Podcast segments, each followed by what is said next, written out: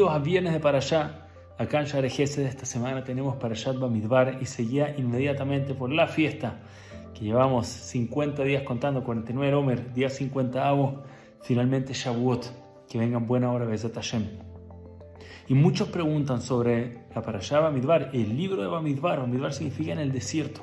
El pueblo judío tuvo que pasar por el desierto para poder finalmente recibir la Torah. ¿Por qué era tan importante el desierto? ¿Qué teníamos que aprender que era tan importante el recorrido en el desierto? Antes de poder recibir la Torah, antes de poder entrar a la tierra de Israel. ¿Por qué tenemos que pasar por ese periodo, esos 49 días del Homer en el desierto antes de poder recibir la Torah? Y para responder esto les quiero compartir una anécdota, una historia más hace muy, muy lindo, muy importante Rabzusha.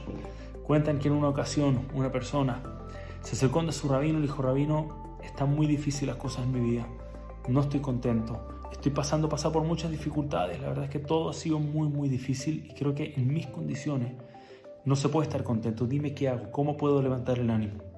Y el rabino le dijo, la verdad, está muy difícil tu caso.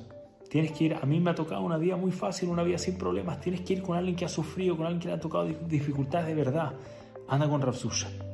E inmediatamente se dirigió a la casa y solamente entrando a la casa se da cuenta de las condiciones, todo quebrado, todo antiguo, todo mal, en muy mal estado. Y no era difícil ver, no había que profundizar mucho para ver que realmente a Rabzusha le había tocado una vida realmente difícil.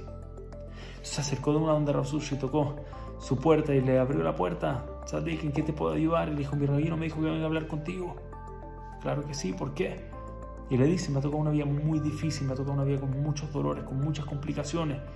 Y me dijo que si hay alguien que me podría entender, ese eres tú, que tú me digas cómo lidiar con este sufrimiento, con momentos tan difíciles. Y la suya de una le ve y le dice, y no entiendo, te pidieron que vengas a hablar conmigo. ¿Cómo voy a saber yo de cómo ayudarte? Todo mi vida ha sido perfecto, todo mi vida ha sido lindo, todo mi vida ha sido increíble. No sé lo que es las dificultades de las que tú me estás hablando. Mi vida, gracias a Dios, todo ha sido bueno, todo ha sido bien. Tengo de todo, no me falta nada. Ya con esas palabras el hombre entendió el mensaje y se dio un tremendo consuelo.